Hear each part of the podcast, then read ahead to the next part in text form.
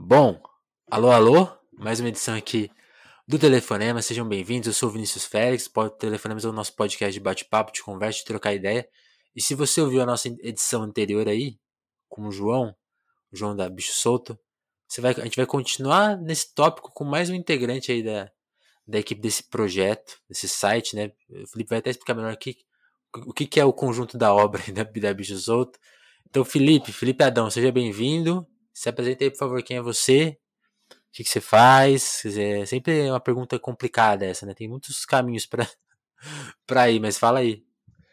Bom, bom dia, gente. Agradeço já por, por estar aqui falando com vocês. Muito, muito legal ter essa oportunidade. É, num momento talvez crucial aí para Bicho Solto, que é o começo dela e eu vou explicar um pouquinho o que ela é. é vou tentar explicar, né? Porque a bicho solto já é muitas coisas pra gente. É, é o jogo fala um pouquinho, assim, mas você pode dar a sua é, versão. e daí depois eu vou falar um pouco sobre mim. Bom, a bicho solto, a gente começou é, no acho que em maio de 2020 bem no comecinho da pandemia, e a ideia da Bicho Solto já existia para o João Brise, né? Ele sempre teve o desejo de criar um projeto com esse nome, mas era sempre uma coisa que ficou em stand-by, assim, em segundo plano. Saquei. Até, até que ele saiu do Intercept, né, em no final de 2019 ou começo de 2020, não lembro bem. E eu conheço o João já há uns 10 anos, mas eu tinha perdido um pouco de contato com ele. E um dia no Twitter eu fiz uma enquete perguntando qual era o, a plataforma, o lugar que as pessoas gostavam de utilizar para escrever, uhum. fazer posts e tal. E daí o João chegou para mim e falou: Cara, tô com esse projeto, é, eu acompanho algumas coisas que você escreve e tal. O é, que, que você acha de entrar nisso? Na época, o projeto ainda estava bem cru, né? Mas uhum. eu estou falando isso para explicar desde o começo qual tem sido a ideia da Bicho Solto. E já nas primeiras conversas e reuniões, a gente falou assim: vamos criar um espaço, um site, uma produtora, que seja, em que nós possamos contar histórias sobre pessoas, histórias sobre nós, uhum. e fazer da internet um lugar um pouquinho melhor, assim, de voltar. É, tentar voltar àquela ideia da internet inicial, no início dos anos 2000, em que você tinha lugares de conforto assim na internet, em que é, entrar na internet fazia sentido e você tinha é, algumas ilhas de conteúdo que te que te agradavam, que te informavam.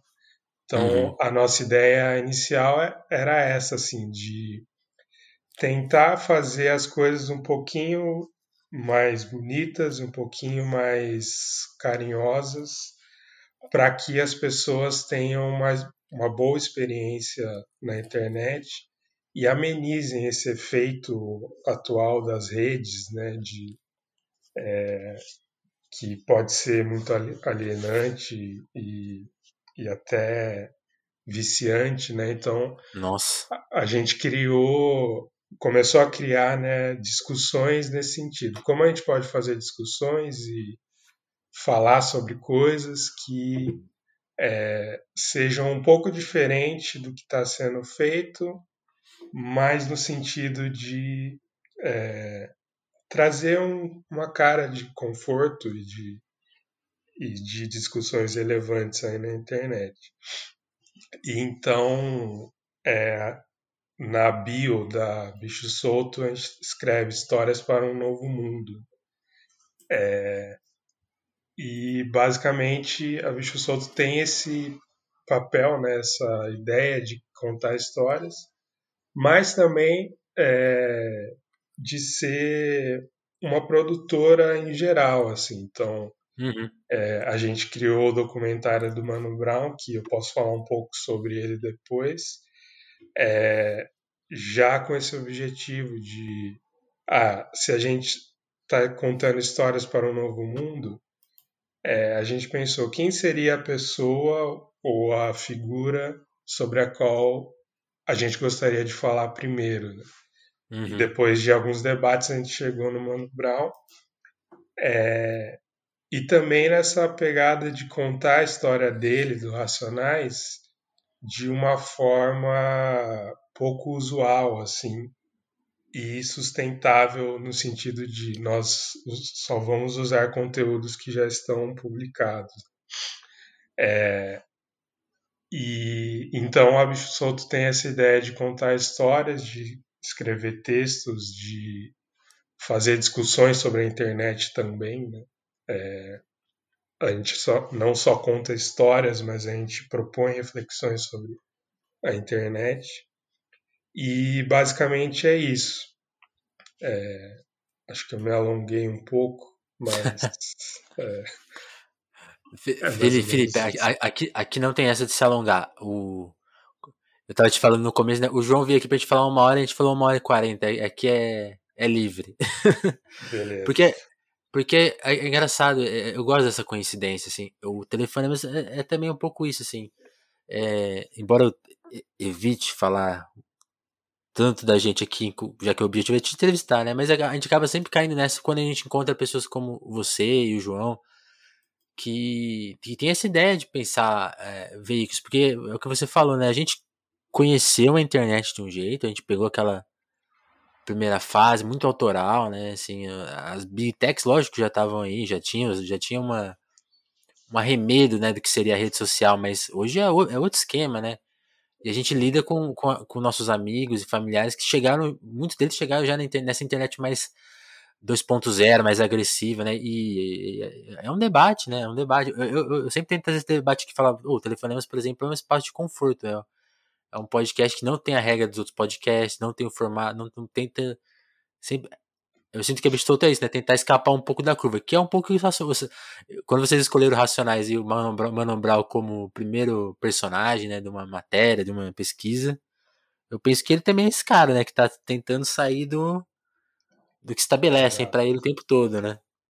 É, e, e é muito legal porque até uma das discussões que a gente fez no, no comecinho foi de que até 2012, 2013, você uhum. tinha uma internet que te dava é, recursos, assim, você buscava aquilo que era interessante para você e você tinha que aprender alguma coisa para para a experiência na internet ser interessante, né? Eu lembro Sim, até na época mão, dos, né?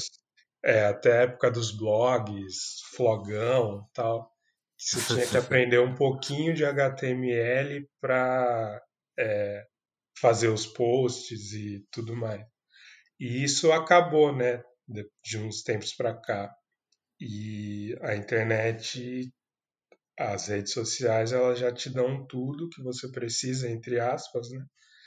E você não tem mais essa autonomia, né, de buscar as coisas. O algoritmo do Spotify, por exemplo, ele te apresenta as músicas que você, que ele julga que você gosta. É... Exatamente. É. E antes a gente falava de comunidade do Orkut com discografias, né? Que a gente tinha que é, procurar a discografia de determinado artista, é, e às vezes não tinha, é, e você descobria outros artista no, artistas no meio do caminho, e isso acabou, né? É, e é interessante porque a nossa ideia não é tentar voltar para um passado que já acabou mas é a de tentar pensar um futuro novo, assim, de em passos de formiga, mas é, deixar um exemplo de que ah, em 2020, 2021 existia esse site, essa página chamada Bicho Solto, que estava já pautando essas coisas. E, e, eu acho que é bem isso, assim, o nosso interesse, a nossa, é, a nossa, nosso objetivo. E, e as coisas estão começando a se transformar e estão começando a tomar corpo. Vamos ver como vai é, como isso vai se desenrolar. É. Saquei. E, e, e, aí, mais pessoalmente, como que, como que você entra nessa história? Porque você tá, trabalha na Bicho Solto, trabalha no, Gênios Brasil, no, também na revista jurídica Trabalho e Desenvolvimento Humano. Quais, quais são os seus outros trabalhos? E, e, mais do que isso, né? Como que você foi chegando nesse... O que, que você estudou? Então, de, de, de, onde você veio? A minha trajetória é um pouco. Ah, não, não sei se diferente, mas incomum para alguém que está numa página como a Bicho Solto. É, uhum. Eu sempre fui uma pessoa que estive envolvida em, em campos diferentes, assim. Então, é, às vezes as pessoas se surpreendem mas eu fiz a minha graduação em direito, totalmente diferente do, né, do plano aí que inicial. E hoje em dia eu trabalho é, no Ministério Público. É, um, eu digo que é o meu trabalho offline, é, analógico.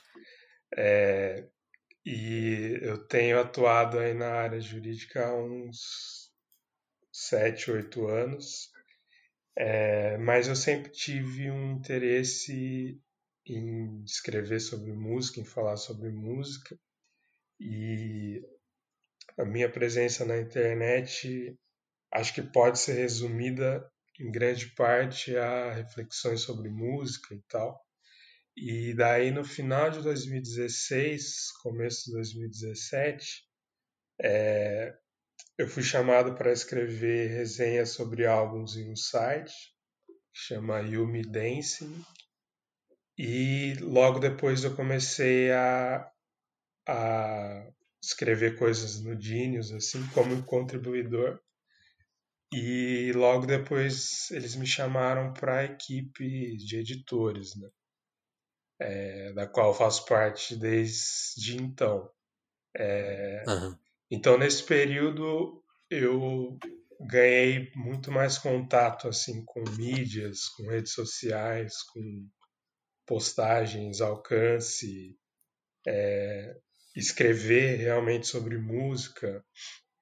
Antes era algo que eu escrevia um pouco mais privativamente.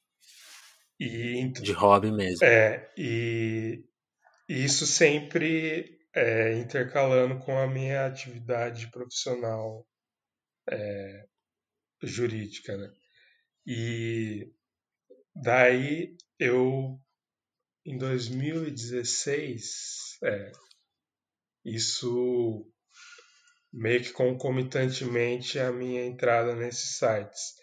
É, atuando já na área jurídica, eu tive a ideia de seguir na pós-graduação é, e fazer um mestrado, né? Mas eu pensei, nossa, eu não faria um mestrado no direito porque por vários motivos assim, é, eu achava que a área jurídica na parte acadêmica não traria aquilo, as respostas que eu estava buscando. É, e eu acabei indo para a ciência política, que é uma área mais ou menos correlata com direito, mas é, é um pouco mais abrangente. E uhum. por assim, por várias coincidências, eu acabei entrando no, no mestrado da ciência política na Unicamp. É, e eu não comecei falando, mas eu sou de Campinas, São Paulo, que é a cidade onde a Unicamp está também. E então eu entrei para esse terceiro campo, que é da pesquisa acadêmica. Então, eu desde 2016 eu estou conciliando mais ou menos três campos distintos de atuação.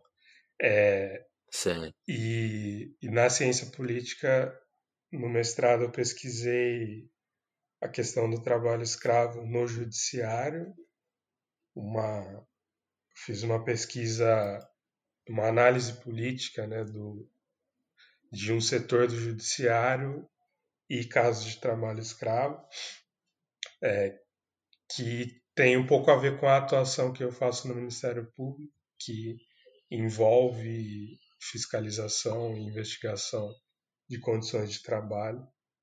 É, e então eu meio que aliei a minha prática jurídica com a academia. E daí, durante o mestrado, é, eu continuei nas mídias, é, mais no Genius, né? E, e daí eu terminei o mestrado no ano passado, comecinho do ano passado, daí chegou a pandemia e no meio da pandemia a Bicho Solto foi criado. É, então minha trajetória é um pouco fora da curva assim, é, e, e hoje hoje eu tô eu comecei o doutorado eu fui da, do mestrado direto para o doutorado. Passei no doutorado ano passado, começo esse ano na ciência política também. Só que agora eu vou pesquisar direitos humanos e questões raciais. E, e daí eu tô um pouco um pouco não, estou muito animado com isso e estou animado com a bicho solto bastante. É, e a minha trajetória é um pouco essa, são caminhos um pouco tortuosos, um pouco incomuns que me levaram ao mundo das mídias e agora me levaram para Bicho Solto como é, como integrante é, como um dos três integrantes e, e eu vou meio que aliar o meu conhecimento de política e teoria política, democracia e história do pensamento político para fazer reflexões atuais sobre internet e, tudo mais. Então vamos ver como vai se desenrolar isso. Legal. E, e, você falou que chegou na, no direito, tipo assim, você escrevia, já se interessava por música por hobby, né? Quem, quem entrar aqui no seu perfil lá no, no Genius vai ver o tanto de anotação que você já fez. Sim, sim. Umas 300 anotações, deixa eu ver, tô, tô lendo aqui. E, e você já tinha esse hobby. E, mas aí você escolheu direito. Aí como você falou, a sua mente tá, hoje está tá dividida em três campos. Mas quando você era mais novo ali, você... Por que você escolheu direito? Foi, uma, foi por gosto mesmo ou foi alguém impôs ou, ou você ah, o que, que você que, você buscou assim? O que, que você o que, você, o que você buscava né? Eu, pelo que eu entendi da sua resposta você foi meio desbravando as coisas meio enquanto elas iam acontecendo. Você, antes você tinha algum, alguns objetivos que você alcançou? Então assim é, eu fiz o meu terceiro colegial é, hum. Acho que explica um pouco essas escolhas. Meu terceiro colegial eu fiz em 2010 tinha 17 anos. E eu já gostava muito de música. Na época eu tinha um blog com uns amigos que já nem existe mais. E eu toco alguns instrumentos também e desde os 10, 12 anos eu sou um aficionado em música, assim. É, então, isso vem bem antes da graduação em Direito, bem antes até de conhecer o pessoal da Bicho Solto. Só que eu sempre fui uma pessoa um pouco reservada, então eu nunca fui de ah, eu gosto de música e eu vou falar sobre isso na internet, né? Com exceção uhum. de alguns momentos na minha adolescência. É, eu gostava mais de música assim para ouvir com os amigos, falar sobre isso, conhecer novos álbuns. É, só que na no ensino médio é, eu tive a noção de que eu não seria uma pessoa capaz de trabalhar com música, né? Embora eu, eu tocasse, eu sabia que eu não seria um músico, né? E nem daria para ser. E eu sabia que eu era uma pessoa que gostava de humanas, só que com o meu envolvimento na internet, eu gostava muito de computação também. E achava que tinha alguma chance nisso. Então, a solução que eu tomei no terceiro ano foi é, eu vou ver as áreas que mais me interessam, as matérias que eu gosto, e depois de um tempo de reflexão, alguns meses, eu pensei, ah, acho que direito seria uma área interessante. É, e num pensamento bem adolescente de, ah, acho que direito tem um pouco de humanas, história, português, e eu gosto disso, gosto de estudar sobre constituições e tal, então talvez o direito vai ser uma escolha boa. E eu pensei, é, o direito pode ser um campo profissional interessante, mas eu nem sabia assim das, só sabia que tinha advogado e juiz, mas nem sabia nada assim sobre o campo. E o direito era meio que a minha segunda opção, e a primeira foi é, eu fui insensatamente escolher ciência da computação por achar que eu é, seria um bom cientista da computação. Mas eu, daí eu fiz o vestibular da Unicamp e tomei bomba na segunda fase, é, especificamente em exatas, que valia mais por ser ciência da computação. Ah. E daí eu vi que eu não que aquilo não seria para mim, porque eu não gostava de exatas. Eu percebi que eu só gostava de, de internet mesmo, usar o computador. Né? e não que eu. Mais simples. É, não que eu seria um cientista da computação. Mais ou menos a, o mesmo raciocínio que eu tive com a música. Assim. Sim, Porque quando sim. você é adolescente, você acha que se você gosta de algo, você. Basta, é, né? Você vai ser um profissional naquilo. Nossa. Mas. Agora. Pode falar. Não, mas você, não, você queria te cortar, Felipe, desculpa. É que você falando foi, foi inevitável lembrar da minha experiência, assim, tipo, de lembrar dessa. Desse momento, né? É muito foda. A, a gente escolhe a, a, esse caminho muito cedo, né? Sim. E tipo. Você falou. Ah, eu, achar, eu entendi direito como isso e isso, aí quando. É muito mais que isso. Aí eu fico pensando também, eu escolhi jornalismo assim, ah, é isso. Não, tem nada fora disso. É, é ir lá e, e caramba, Sim, não, é, é. não era o que eu imaginava. é, então, e a sua história é interessante porque os meus melhores amigos, inclusive o João, eles fizeram jornalismo. Né?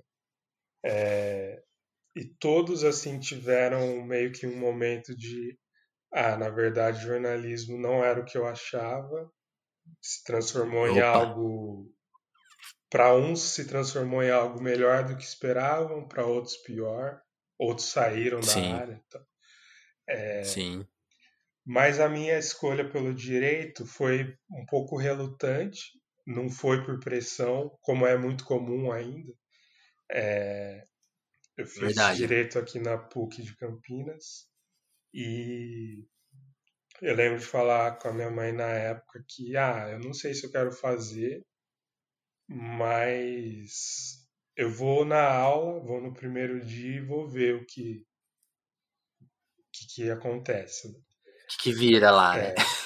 E aí, assim, ambiente universitário, primeiro dia, assim, é muito estranho, né? Tudo novo. Daí, no primeiro dia, eu já fiz alguns amigos e as matérias é, me agradaram, não todas, mas algumas. E daí eu vi que eu já tinha um interesse por questões políticas, assim, de teoria do Estado, Constituição, o que confirmou a minha suspeita do, do ensino médio. E no segundo, do segundo para o terceiro ano, eu falei, ah, eu estou gostando daqui, é, do curso. É, não é algo que é um suplício estar aqui e tal. Então eu continuei no direito e daí no direito você começa a fazer estágio em escritórios e órgãos públicos muito cedo. Né? E daí eu comecei Sim. a fazer estágio num, num, escritório de advocacia aqui de Campinas.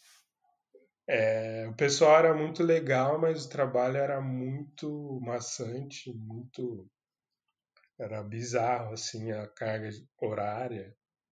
Era tipo um estágio em que eu fazia quase o horário de pessoas que trabalham 44 horas por semana. Assim. É, Conheço essa experiência. Exato. E daí, é, concomitantemente ao direito, eu estava sempre falando de música, indo em show, virada cultural e meio que mantendo esse meu gosto pela música. Daí em 2014 eu saí do escritório, fui passei na prova do Ministério Público para estágio.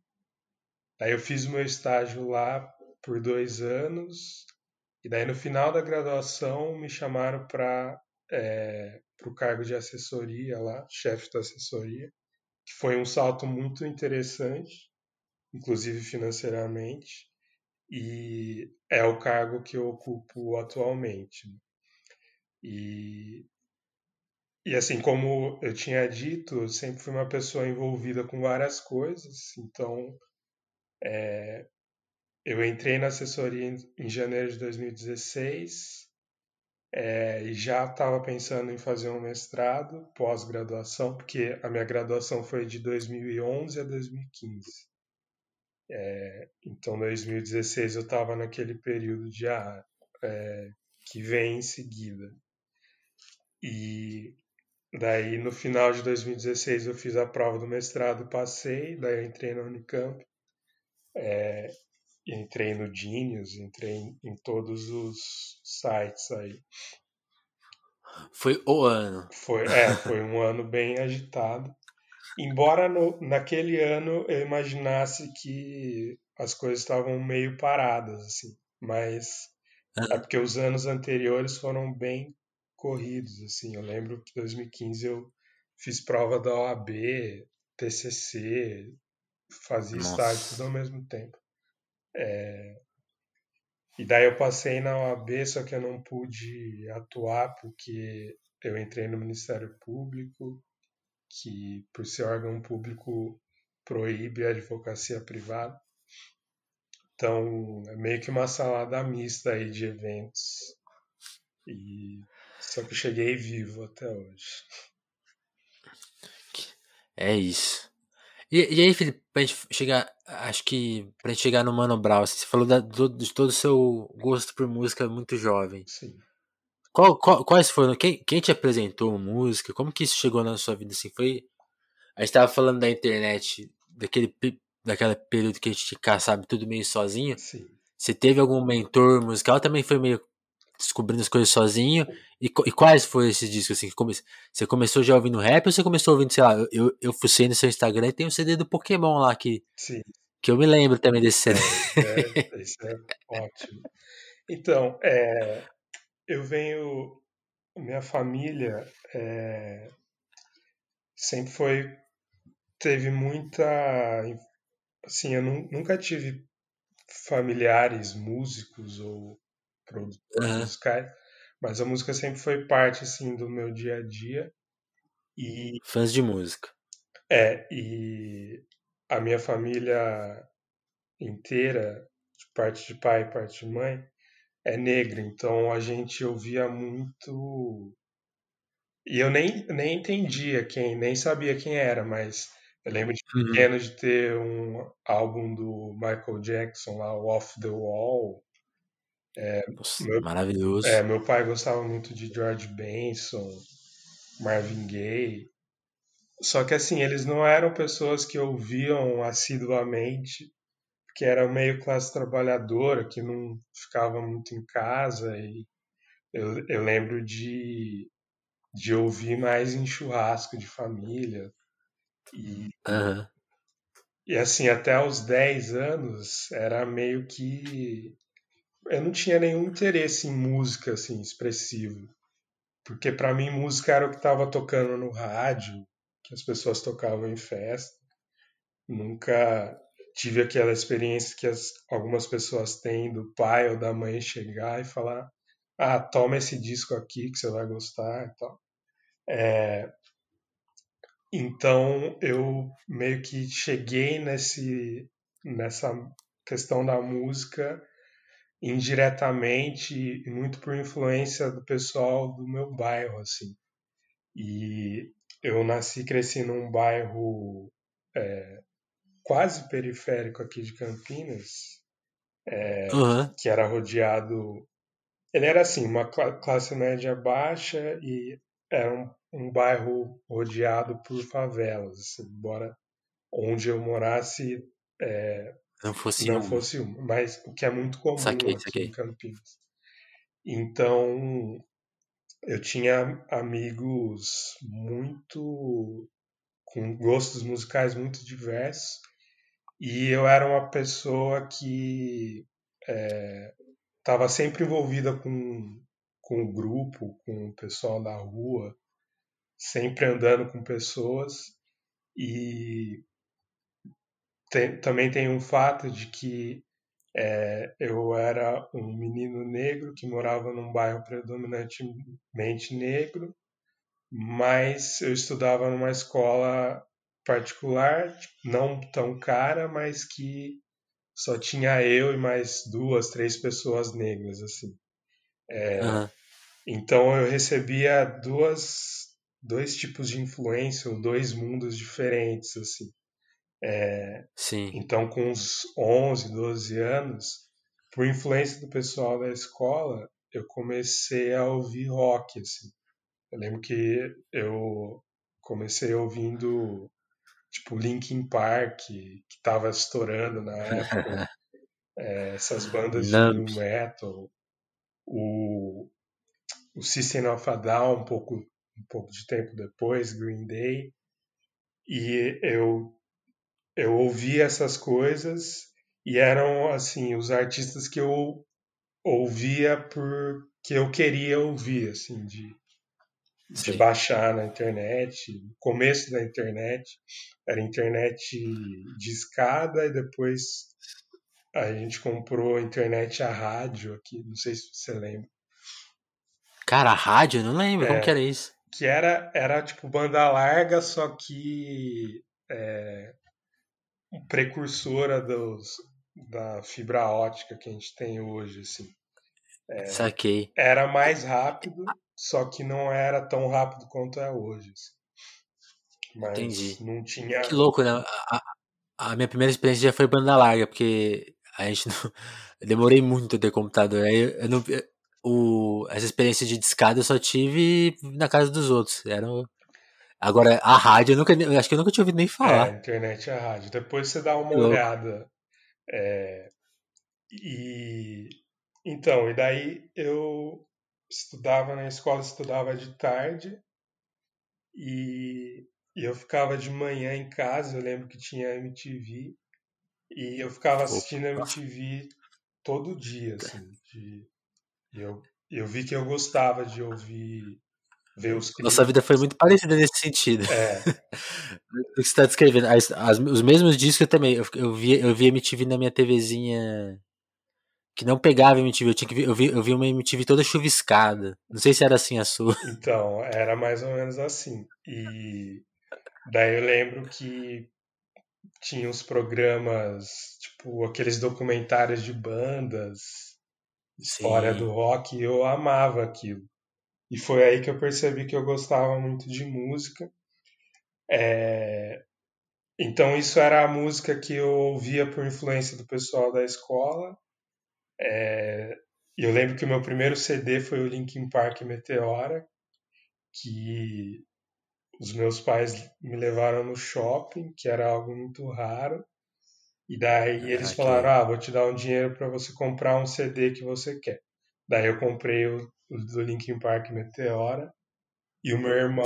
você comprou naquela capinha de papel ainda? Não, era. Era de plástico já, eu não lembro. Mas. Ah, é Porque eu perdi o álbum, então. Assim. Me parecia.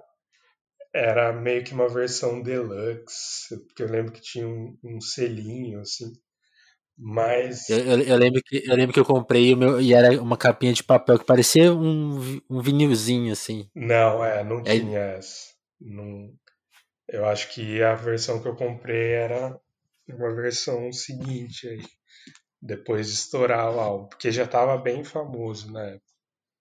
ah, saquei. E, e a segunda influência que eu tive foi do pessoal do bairro, e daí era muito pagode e rap. E eu até lembro que o pessoal não curtia rock, eles zoavam o pessoal que gostava de rock, E tinha alguns amigos no bairro que ouviam, a gente ouvia junto, assim.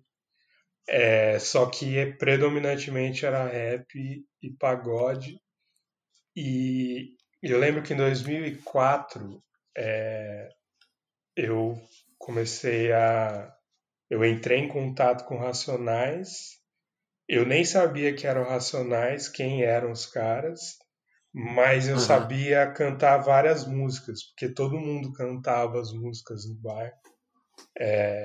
As partes mais engraçadas, assim.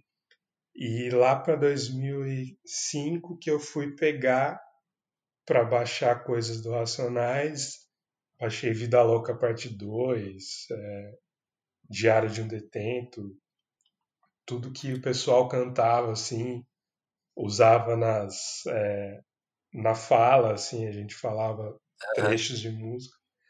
E daí eu vi que eu já sabia cantar várias músicas do Racionais sem nem saber quem eram Racionais.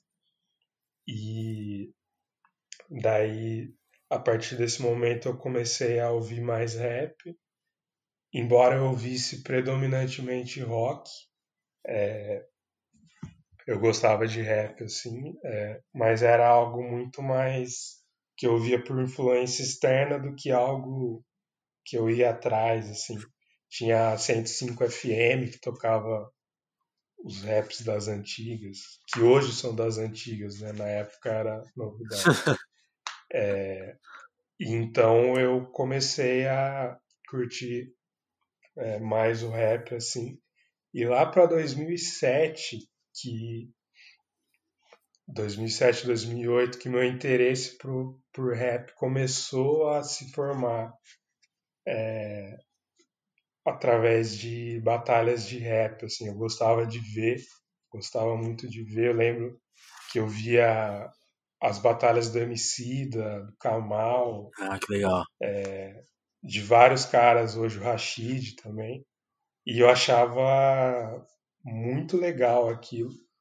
E daí esse momento foi um momento meio que de transição para mim, porque foi o começo do ensino médio e coincidiu Aham. com o lançamento de vários álbuns que hoje são clássicos para mim, tipo o Non do Corduco do Kamal, o, Pesado.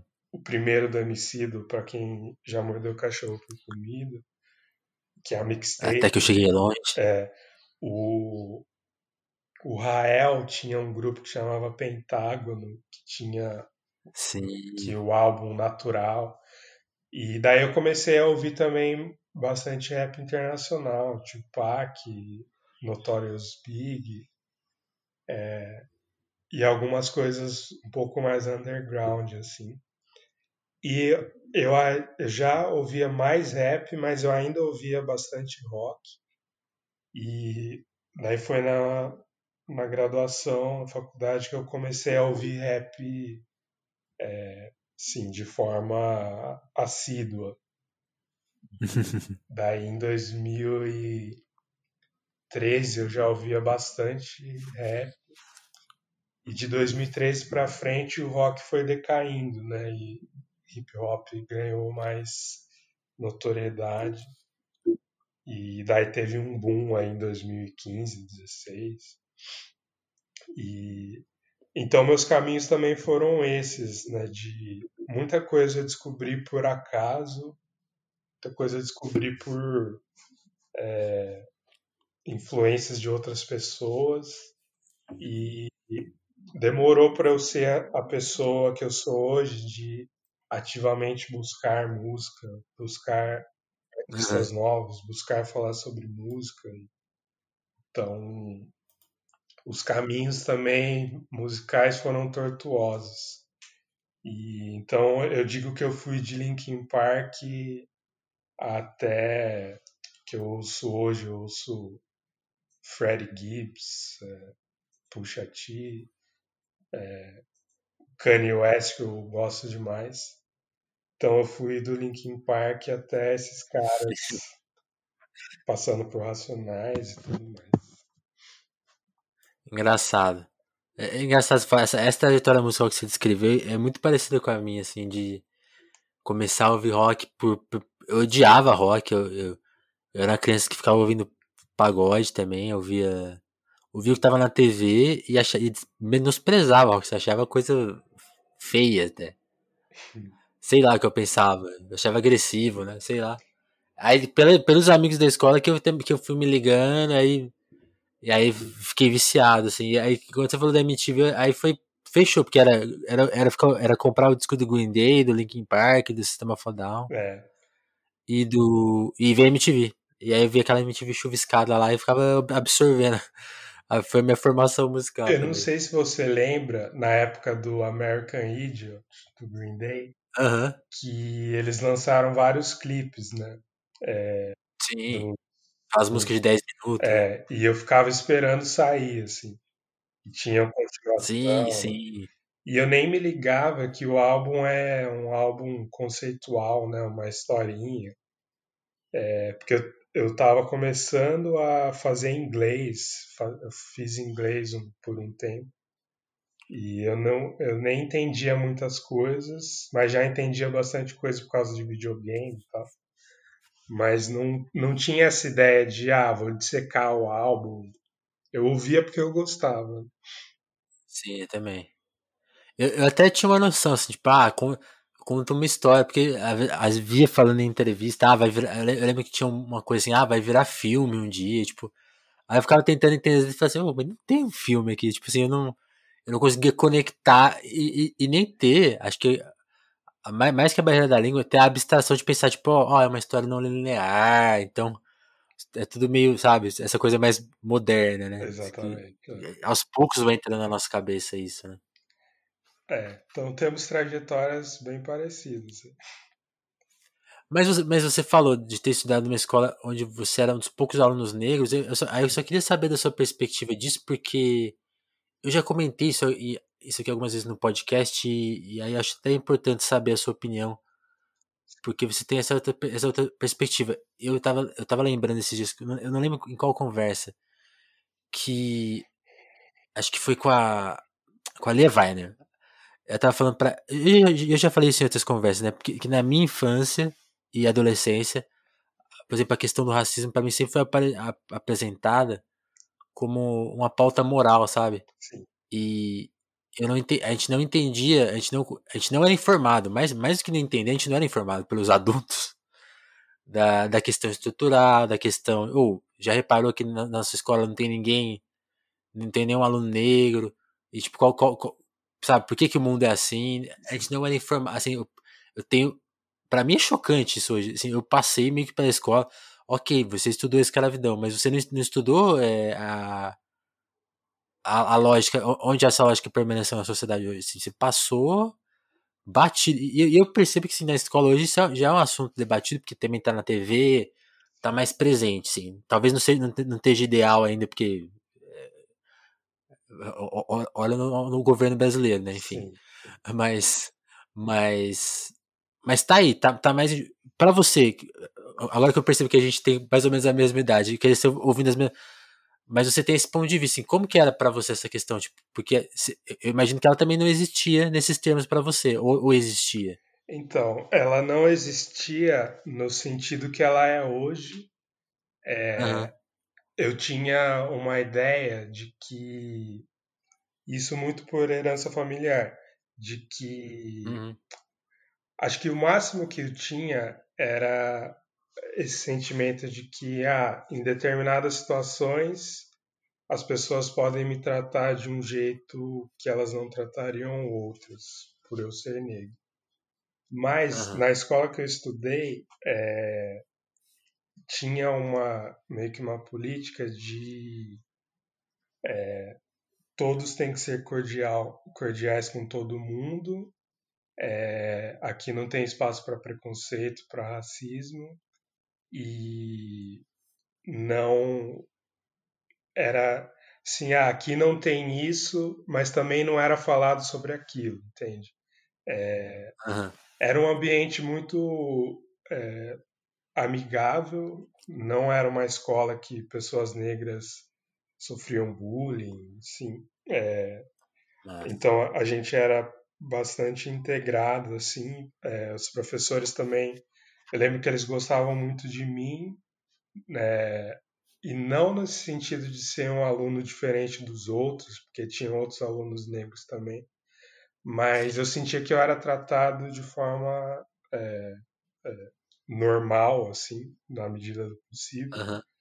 É, e tinha muitas coisas que eu não entendia, então, para mim, é, o racismo era muito mais uma coisa de xingamento e de violência do que algo estrutural, né? Para mim isso foi ficando mais nítido mais tarde. O aspecto mais sutil, né? É, é, só que eu tinha assim uma uma ideia de que e os meus pais falavam muito de que ah, é, você não pode dar muita né? Você não pode moscar, como a gente diz aqui, senão é, vai sobrar para você, pode sobrar para você.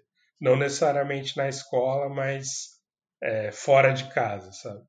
É, Saquei. Então eles davam essa noção de que o racismo podia é, trazer. Te alcançar de alguma forma. É, né? E a minha mãe também teve experiências muito pesadas assim de racismo no setor empresarial. Ela trabalhou na antiga Telebrás, é, depois uhum. privatizou, e ela trabalhou na empresa lá privatizada.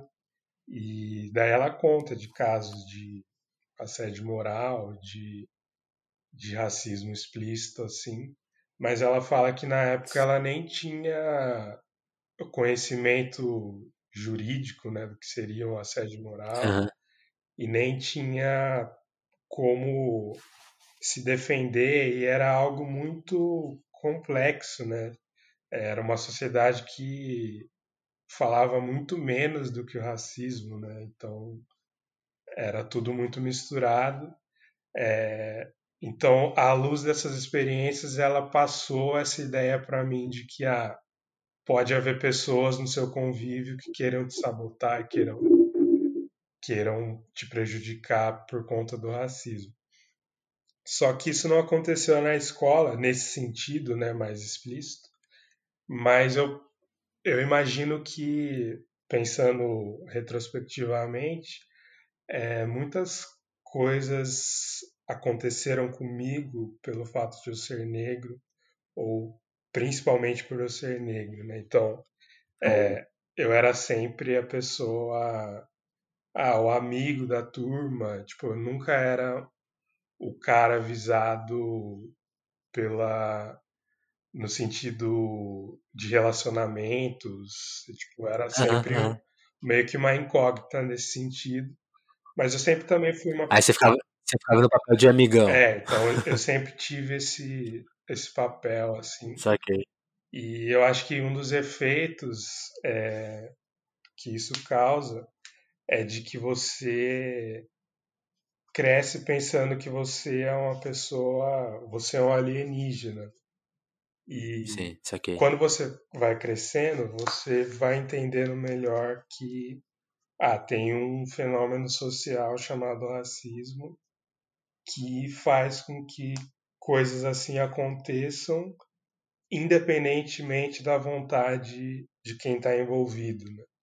É, Sim. e isso retira o caráter moral do racismo, porque quando a gente trata o racismo como problema moral, a gente passa a enxergar atitudes racistas, né? Ah, então tem que combater a atitude racista, o cara que xinga, é, a pessoa que exclui, o policial que bate, mas tem uma, uma outra perspectiva que é muito mais é, profunda do racismo, que é também muito mais inconsciente, que Uhum. te, te fala, ah, você não é bem-vindo é, no sentido pleno, né? Então, é, você não é a pessoa com quem eu vou me relacionar, você não é a pessoa com quem eu vou ter é, parcerias duradouras de negócios e, e tudo mais.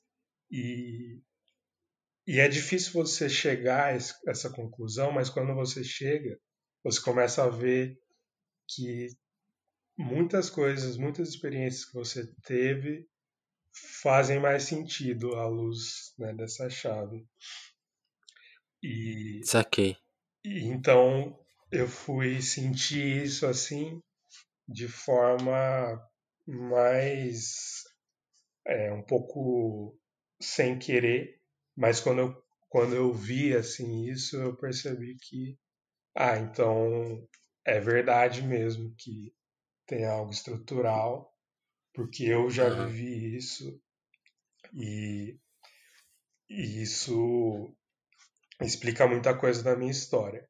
E isso não é para dizer que eu nunca tenha sofrido atos de racismo explícitos e tal, mas foram episódios um pouco mais esporádicos, é, mas eles aconteceram e você pega alguns traumas que são difíceis, difíceis de superar. Mas Sim. hoje eu acho que eu, eu me resolvi em relação a isso. E, e é um assunto que hoje estou empenhado em pesquisar. Né? Então, é uma coisa que, é, que faz parte da minha, do meu trabalho acadêmico. Sim, saquei.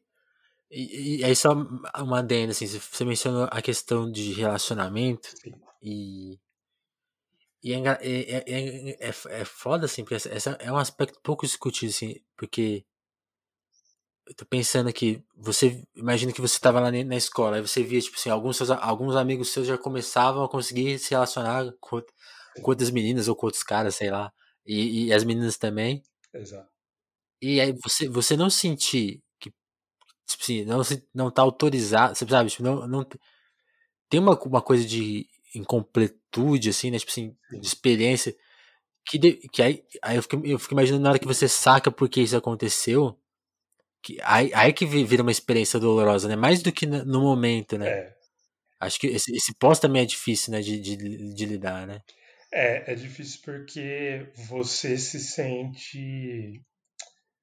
é, eu acho que uma, a questão do racismo, a- uma das mais dolorosas é que o racismo ele te coloca numa posição tipo você tá abaixo do mínimo assim então ah você eu sou uma pessoa um menino um jovem estudioso eu, eu trabalho tal faço várias coisas mas o racismo te te conta uma história de que você é, tá sempre um pouquinho atrás assim um pouquinho na você tem uma defasagem um pouquinho menor, que às vezes é aquela defasagem que é, é decisiva para você não conseguir um emprego, ou é decisiva para alguma pessoa não se interessar em você, é, que também é decisiva para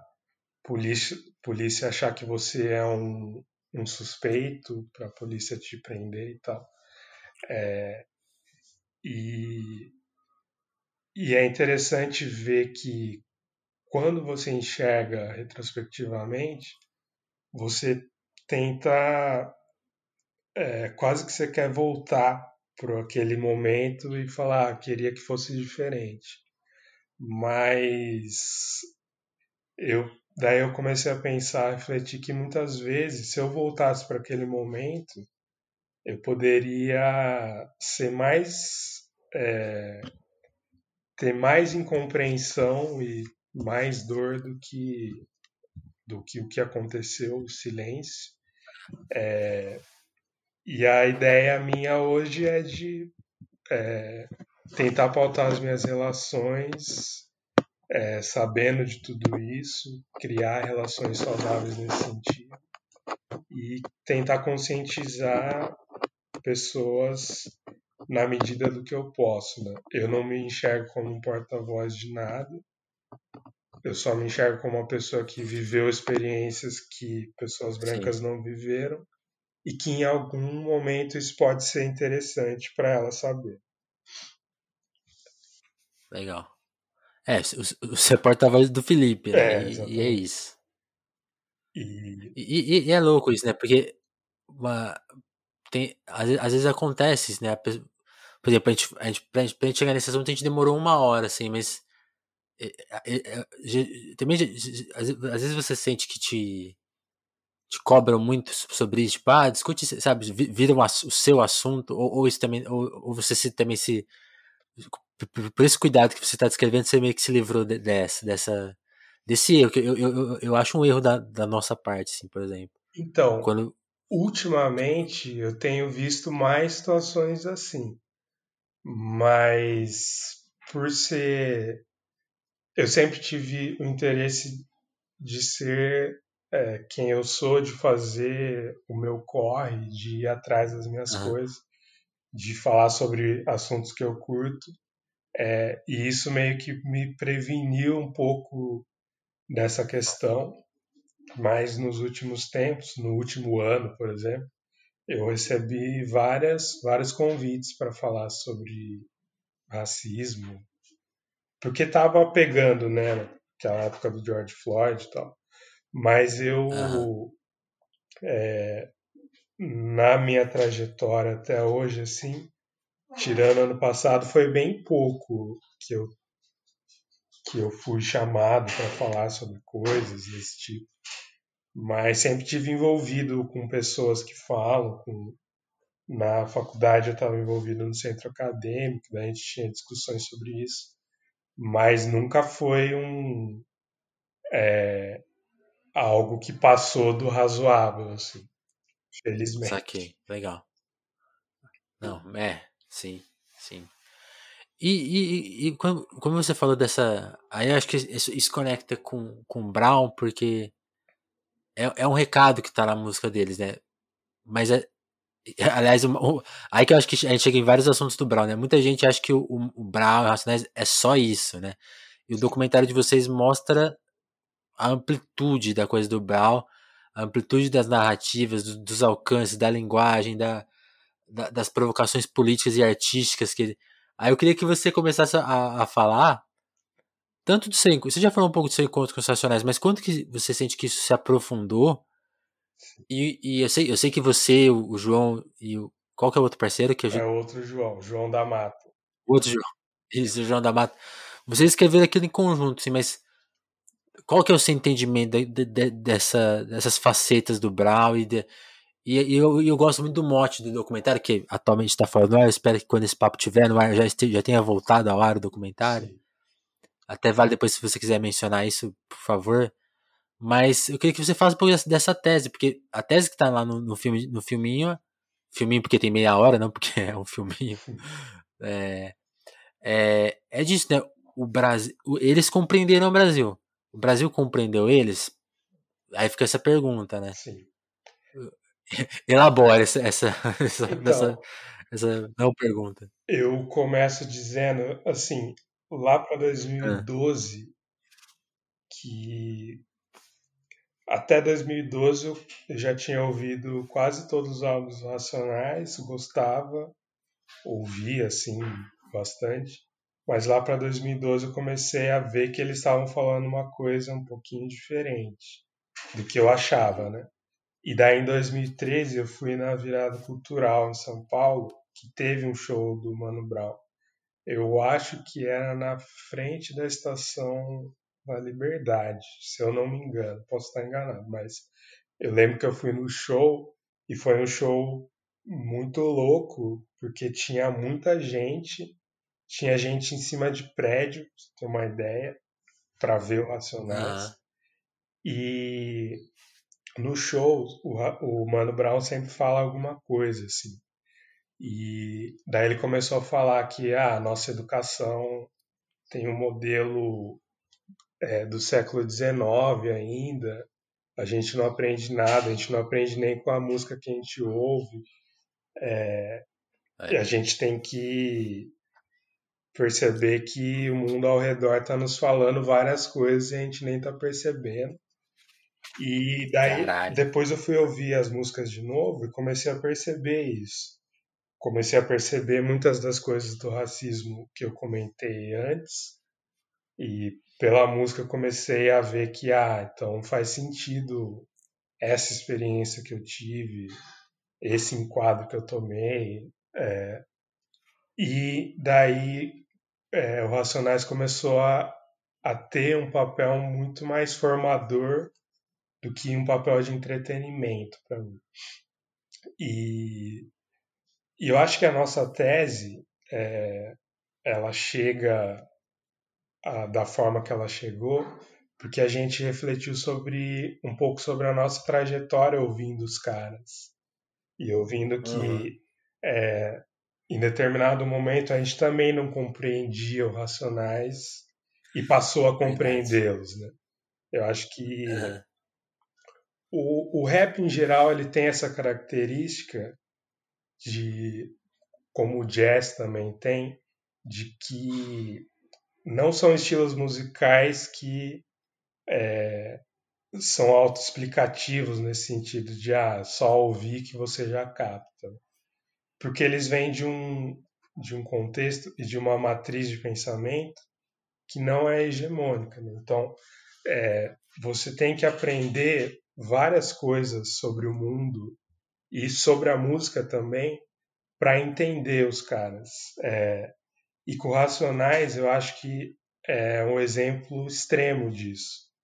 Porque os caras não só têm várias fases, como eles estão em cada uma dessas fases pautando alguma questão que é cara para aquele momento. E essa passagem do entretenimento para a formação, ela, ela é um choque porque até hoje, acho que em muitos casos a gente ouve músicas de forma é, como forma de entretenimento e como forma ahistórica, né? Sem história. A gente ouve música como se ah, o artista criou aquilo, é um produto que eu estou ouvindo e não tem nada mais para saber. A música fala para mim, é, me traz sentimentos bons e é isso. E com Racionais, é, eles praticamente te forçam a fazer essa reflexão é, de que, ah, olha aqui, é, a mídia está falando é, de vários assuntos, mas eu tô na rua e eu tô vendo esse assunto que não está sendo falado. Então eu peguei a música para ser um porta-voz nesse sentido, de falar o que está sendo, que está acontecendo na rua, está acontecendo nas casas da periferia. É, e o Brown não, ele não é compreendido nessa chave porque a gente pensa que ele é um cara que está palestrando, sabe? Não sei se você tem essa noção de que Uhum. muitas pessoas veem que o Brown é tipo um professor que preparou uma disciplina de e ele tá te apresentando fatos assim numa aula. É... Só que ele não é isso, né? Ele não é um professor Exatamente. e ele também não é um porta-voz no sentido de representante. Né? Ele é só um cara que adquiriu competências artísticas para falar o que ele está o que ele tá vivendo. É, e aquela entrevista do Roda Viva, ela é muito interessante porque é, e esse é meio que o fio condutor do nosso documentário, porque ele. Eu, eu amei essa escolha. É, muito legal. E ele mostra porque, isso. Porque, porque... Sim, não, e sem querer te cortar, Felipe, porque a primeira coisa que me impactou quando, quando eu vi o trailer, começar na, na, na entrevista do Roda Viva, eu falei, é, é, é, é o melhor exemplo da, da, dessa incompreensão. Mas, mas desculpa, te cortei, volta Não, é, é, era exatamente isso que eu ia dizer. É, o Brown falou ali, é, ele está quase te dando de bandeja, né? O que a gente demorou para entender. É, só que era outro momento também. É, a gente não tinha essa relação com o artista que eu acho que a gente tem hoje. Né? A gente não, cobra, não cobrava posicionamentos publicamente né, dos artistas, só a bancada. Quase imediatamente. É. Né? Hoje os caras estão é, pedindo posicionamento do Brown sobre o Big Brother, que era impensável hum. 10, 15 anos atrás. É, isso é um, um outro assunto aí, que inclusive a gente está é. trabalhando num texto para bicho solto boa, que vai boa. sair aí. É, mas de qualquer forma, é, a gente entendeu que o Racionais é, acho que a tese é simples, né? O Racionais evolui, o Racionais se propõe a pensar o Brasil é, do tempo que ele está inserido e é, tudo bem se o, os caras mudarem de abordagem, tudo bem se os caras ficarem no hiato, porque eles souberam é, falar e responder ao tempo em que eles estavam inseridos. E eles sim, também souberam o um momento de, ah, eu não preciso ficar falando sempre. Eu né, não preciso estar no, no microfone sempre. Os códigos estão aí, que ele fala no, no, na entrevista que a gente fez o recorte. Que o álbum Nada Como Um Dia, que é o último antes do hiato, é onde o Brown conseguiu colocar todos os códigos que ele é, achou que deveria comunicar. E eles ficaram lá por muito tempo, né? Até o Cores e Valores. Só que a gente tinha eram os álbuns até o Nada Como Um Dia. É muito tempo. Né? E isso não significa que o Racionais não seja importante por não estar tá criando, né? É, e também não significa que é, o rap é, tenha acabado porque o Racionais está parado. Né?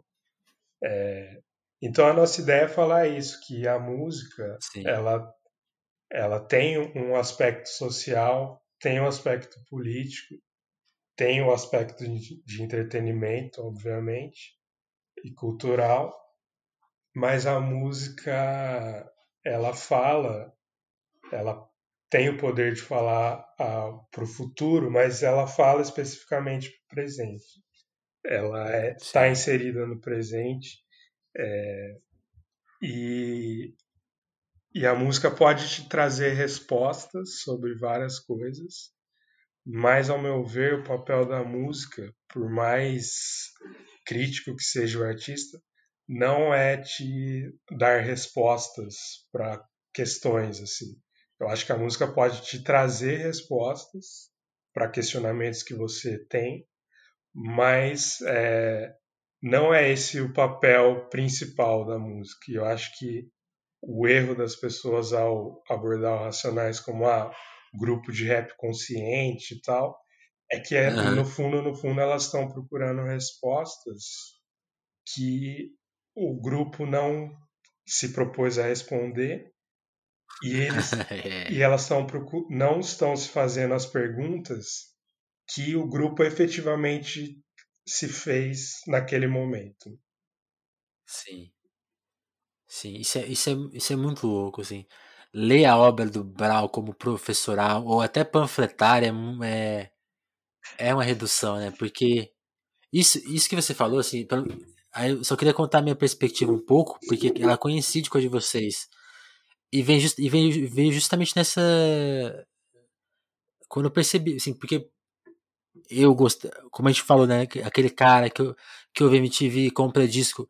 A minha mente foi formada nisso. Tipo assim, artista lança discos e quando ele não lança discos, é porque ele, sei lá, tá falido criativamente, sei lá, tinha essa, um pouco essa visão. É, E aí, aí quando eu via o, o silêncio dos Racionais, eu falava assim, pô, será que os caras cansaram, não sabem mais fazer sim, as ideias, né? Ou assim, ou chegaram no esgotamento criativo, nessas. E aí, com o tempo que eu fui percebendo, pr- pr- primeira coisa, assim, uma coisa que me uma coisa que até me tiraram uma vez por causa disso, eu, que eu falei assim, me incomoda ouvir Racionais. Eu acho que eu falei isso, o cara, mas como assim, né? Tipo, eu assim, não, não aguento ouvir, sei lá, Diário de Detento duas vezes seguidas. sim, sim. É, Porque aquilo lá, quando acaba, quando acaba aquela história, eu- dá vontade de andar, ler outra coisa. Não dá nem vontade muito de continuar? De ter, ter- pra, pelo menos me impacta, assim. E, eu ficava, aí, e aí depois que eu fui juntando as coisas, ou realmente o cara não faz música pra viver. Um, ele não faz música pra tocar em replay, e tudo bem, a música não, a música não é pra isso. É. E, e, e, e, as coisas que você falou, né? O silêncio deles, sei lá, tem várias.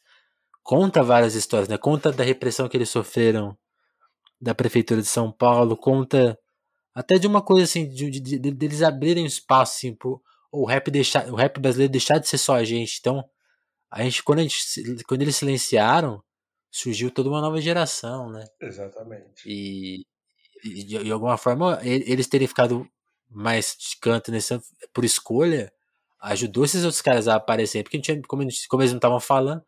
E, e acho que o mais forte, os discos con- continuaram vivos, né? Exato. todos eles são vivos e é muito louco como acho que o Baro tá, tá, tá, tá falando disso esses dias, né?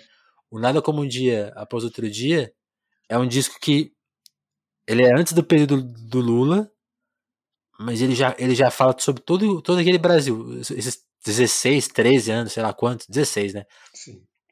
Não, é 14, né? Acho que 2001 a 2016, vai. É, Aque- Aquele disco dá conta desse período.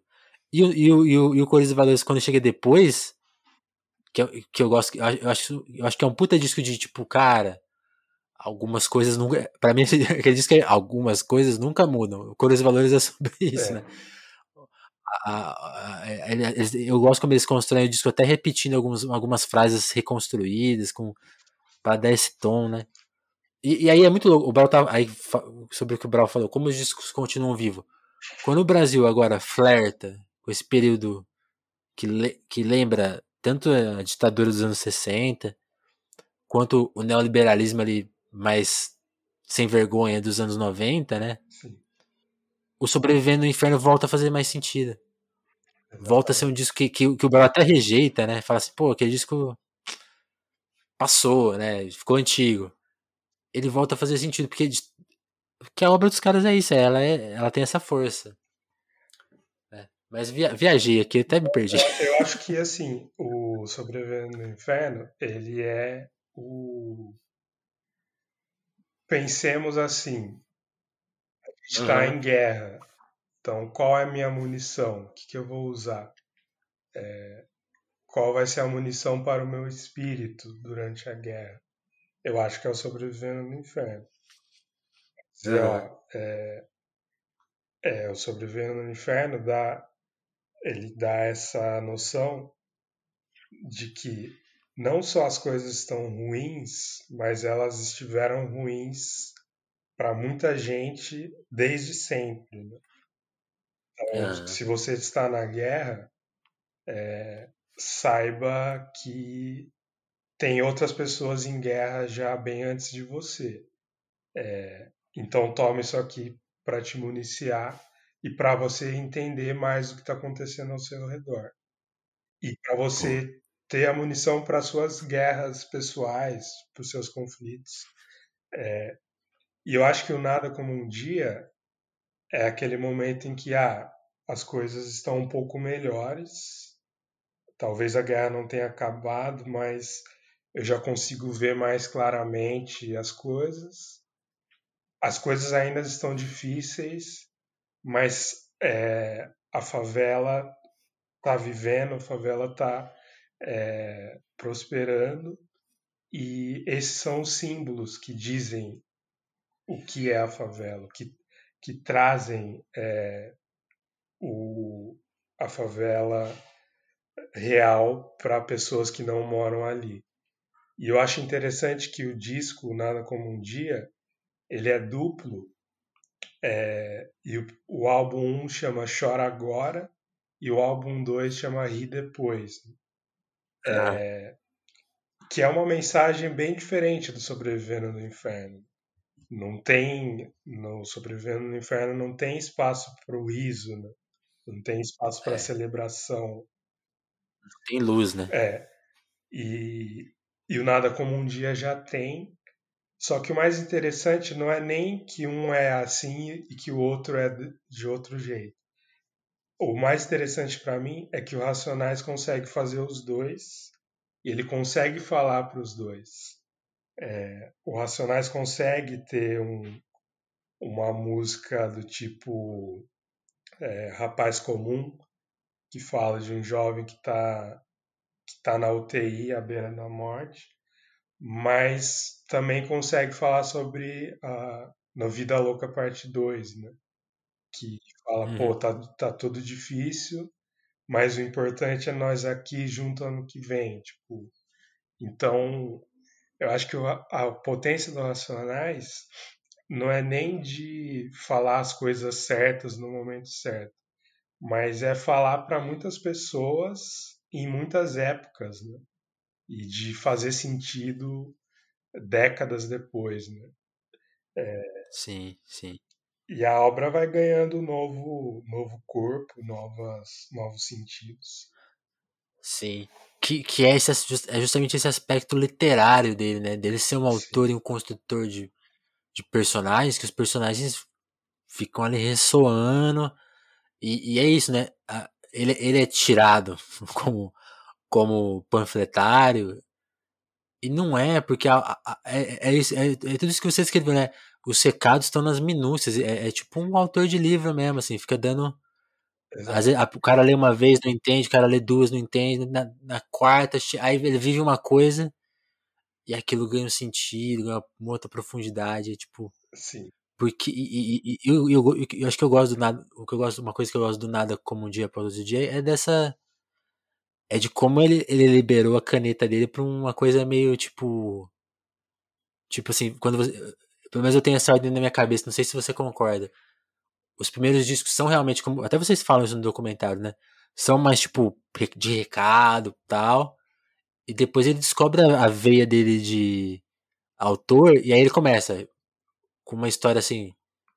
Pô, é, sei lá, Homem, Homem na Estrada, né? Sim, Uma história começo, meio e fim, e que o personagem se revela no final, e aí, ah, e te dá um choque. Tem, tem o plot twist ali do. É. Caralho, esse era o Homem na Estrada. Né? Aí, sei lá, aí Diário de um Detento mais pra frente, aí já é uma coisa mais. Ele, ele tá absorvendo a experiência de um outro cara pra. É, ele tá, tá usando uma outra voz ali. E sei lá, no nada é, é uma coisa que o Mario Gonzo fala, né? Tipo assim, no nada como de tem, tem música que tem sete personagens, oito, vira uma coisa de louco, assim, você nem sabe. É. E as pessoas. Aí na Roda Viva o cara lê um verso dele e fala: Ah, você falou isso? Cara, nem é ele falando. Exato. E por aí vai, né? Então, e é interessante porque eu estava até falando com um amigo, né? Que, por exemplo, a Eu Sou 157, que é uma das ah. minhas músicas favoritas. É, eu já vi muitas pessoas cantando a música e tal, falando, pô, da hora, né? Vida de bandido, tudo mais, assaltar banco, tudo, todo, tudo envolvido. Só que no final o, o Brown fala: ah, é, vamos respeitar o pai e mãe e viver, né? Tipo, ele se dirige para a juventude. Então, que também é outro recurso literário, né? De é, quase que uma alegoria, talvez, de você contar uma história e no final falar assim, ó, olha o que acontece com a pessoa que segue esse caminho. Que escolhe. É. E, e daí você vê que o que ele fala, que a galera já nem tá entendendo mais, é muito isso, né? O pessoal ouve Eu Sou um 57 e daí ela vai na bancada do, do Roda Viva, né, hipoteticamente, e tenta recriminar o Brown por estar tá falando, por estar tá supostamente louvando a bandidagem. Então é, é muito louco como o símbolo está ali, as coisas estão ali, mas você precisa ir um pouco mais longe para entender é, e para aquilo fazer sentido de forma geral. Sim, sim. E, e, e, acho que mais complexo ainda, né, avançando, é que ele tá dando esse conselho para pro ouvinte dele e ele não tá é, condenando os caras, né? É. Eu acho isso muito fundamental, porque ele explica é, sobreviver no inferno é isso, né? Tipo assim, cara, o, o, o, cara, é, uma parte da população brasileira é, é, criminalizada todo dia, né? Todo dia ela é criminalizada, ela tem uma vida, assim, de abandono, assim, o Estado e a, a elite, tudo condenam essas pessoas. E, e aí essas pessoas são as minhas pessoas, são a minha, a minha, a minha turma, os meus irmãos, né? Sim. Você quer, você quer que eu condene os caras? Então, agora, também não, não tô fazendo um elogio. Então, tipo assim, essa dialética do, do Brown, né? Tipo assim, as pessoas não conseguem pôr isso na cabeça, né? Tipo, a periferia no Brasil existe por uma razão. Não é porque. Parece que, parece que o cara tem uma mente meritocrata na cabeça é. e ele até, vê, ele até enxerga o racismo, o preconceito, mas ele não consegue compreender o, o, o detalhe, né? A, a, a, sofisticação da, da máquina, né? Sim. Eu acho isso muito louco. É, eu acho que esses comentários, essa visão sobre a obra dos Racionais, também visão sobre música em geral, ela casa muito com a, essa noção do neoliberalismo de Opa. individualizar todos os fenômenos sociais. Né? Então, você está na favela, mas é porque você quer ou porque você não trabalhou, né? Quantas vezes a gente já ouviu isso? Ah, pessoa na favela está ali porque quer, ou pessoa na favela, se tivesse mais uma oportunidade, sairia dali. É... Ou até pior, né? Se tivesse abraçado aquela que, oportunidade que, que apareceu. É, né? exatamente. E, ah, você está doente porque você não se cuidou, né? E então, essa visão neoliberal, ela coloca o âmbito social ou estrutural dentro do indivíduo. Na vida privada. É, e, é. e daí você também não consegue enxergar outras pessoas, porque você enxerga os problemas sociais à luz da sua própria perspectiva. É, então, ah, se, não, se tá fácil para mim, então significa que tá fácil para todo mundo. Né? Quantas pessoas já não tiveram essa visão? E você uhum. acaba não enxergando que existem. que o neoliberalismo é uma matriz é, não só econômica, né, mas é uma razão de mundo, né, uma forma de ver o mundo. Sim. E que tem. Teologia mesmo. É, e que tem outras pessoas, principalmente as pessoas menos favorecidas, que estão vendo o mundo de uma perspectiva totalmente diferente. E eu acho que o Racionais ele é o antídoto para isso. Porque eles falam, olha, olha para a rua, olha o que está acontecendo na sua cidade. É, eu sou só um, um foco de luz, mas você tem que pegar isso aqui e integrar na sua prática, na sua comunidade, nos lugares em que você tem voz é, e trazer e fazer algo positivo disso. Né? Sim. E, e aí, só mais um aspecto, Felipe. A gente está tá estourando tempo aqui, não tem nenhum problema, mas. É, nisso, assim, eu queria saber a sua opinião, porque você, você mencionou a coisa do BBB e, e ah, as pessoas cobrarem o Brown, né? E, e eu, eu vejo BBB meio por cima, né? Até, até assisto algumas coisas, mas eu vejo esse ano, e depois que o Lucas saiu, aí eu realmente desisti de ver. e, e eu, me parece que o Projota falou, né, que, que quando o Brown fala, ele só escuta.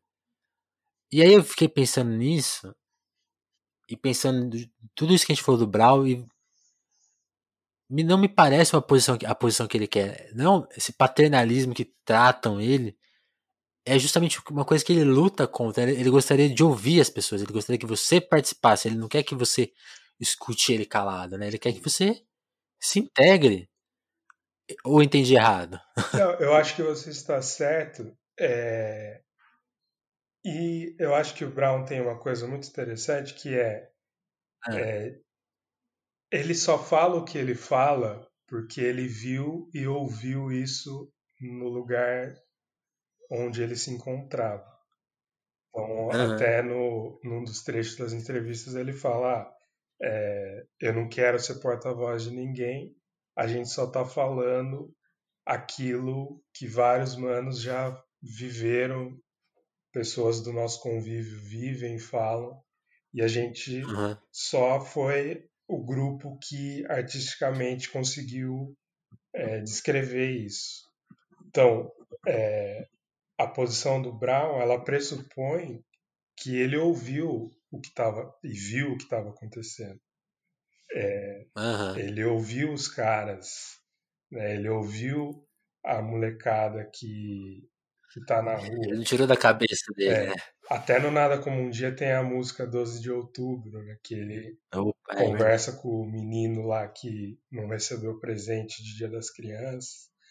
E então, assim, aquela reflexão dele foi iniciada na escuta, antes da fala, né? E, e eu acho que quando ele fala lá no Roda Viva que a música, o rap tem que ser o companheiro e não o pai, é muito isso, né? Tipo, os seus companheiros são pessoas com quem você dialoga cordialmente, imagino, né? É, são pessoas uhum. que te ouvem e que você ouve com ela e vocês dois crescem juntos, ou três ou quatro. É, e o Brown tem isso, né? E o que é interessante é que o Racionais não é o Mano Brown, né? Tem o Ice tem, Blue. Tem isso também. O, o, Nada Como Um Dia tem várias músicas que só o Ed Rock canta. É, então, tem isso, né? Tipo, o porta-voz, a figura do porta-voz, muitas vezes é colocada ali ou de forma injusta ou ela se coloca como um porta-voz do que ela não é. Né? E o Brown nunca fez isso. Exato. Exato.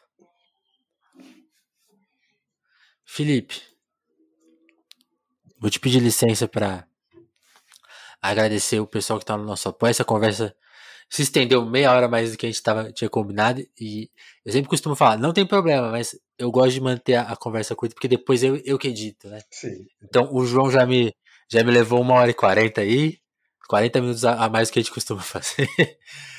e agora meia hora, mas é, é, é, engraçado, não tem problema, mas a gente tem que tentar limitar. E eu, eu sinto que a gente poderia ficar aqui falando de Racionais ainda mais um tempão, porque é impressionante como, como não, não, acaba o assunto, né? É. E é muito interessante. É, é, é, a minha obra favorita de conversar sobre. Não sei se é a sua. É, pra mim também.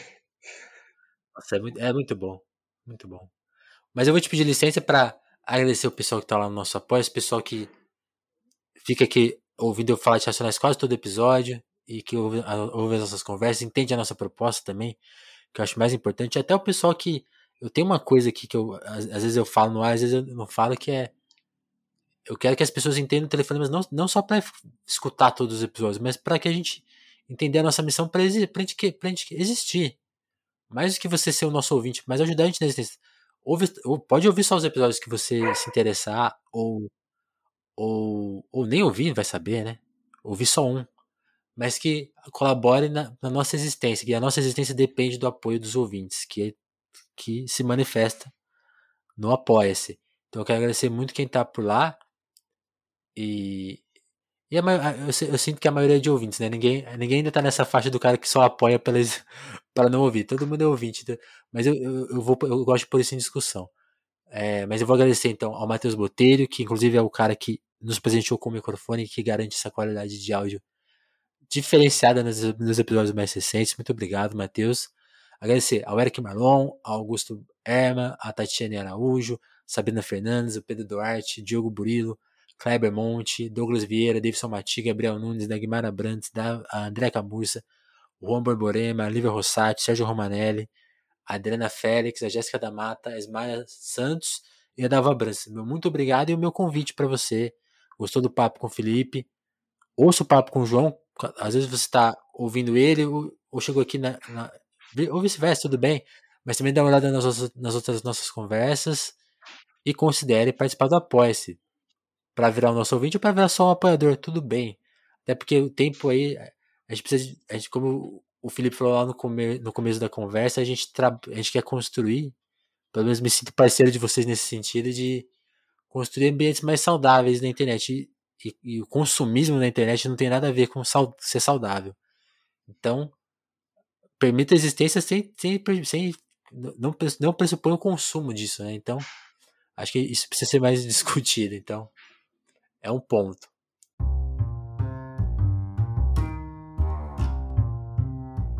E Felipe, meu muito obrigado, cara, pelo você topar aqui sentar uma horinha e tanto com a gente, tirar esse momento do seu dia para bater esse papo com a gente. Eu te agradeço muito, fico já ansioso para ver o site no ar, ler os textos que vocês estão preparando e e sempre que, que precisar da gente aí para fazer parceria, para fazer podcast, para pode contar com a gente, sim. Obrigado. E te agradecer, valeu mesmo pelo papo. O prazer é o meu. Estou é... muito feliz aí de, de ter participado. Acho que o resultado vai ficar interessante.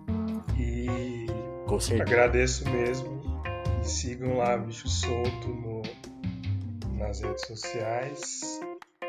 E vai ter muito mais coisa aí. É só o começo. E é, acho que o melhor conselho que eu possa dar para os ouvintes é ouça Racionais com novos olhos. Ou pela primeira vez. Sim. E vai ser um presente aí para todos. Sim, por favor. Valeu, Felipe. Abração, hein? Obrigado. Tchau, tchau. Um abraço. Tchau, tchau.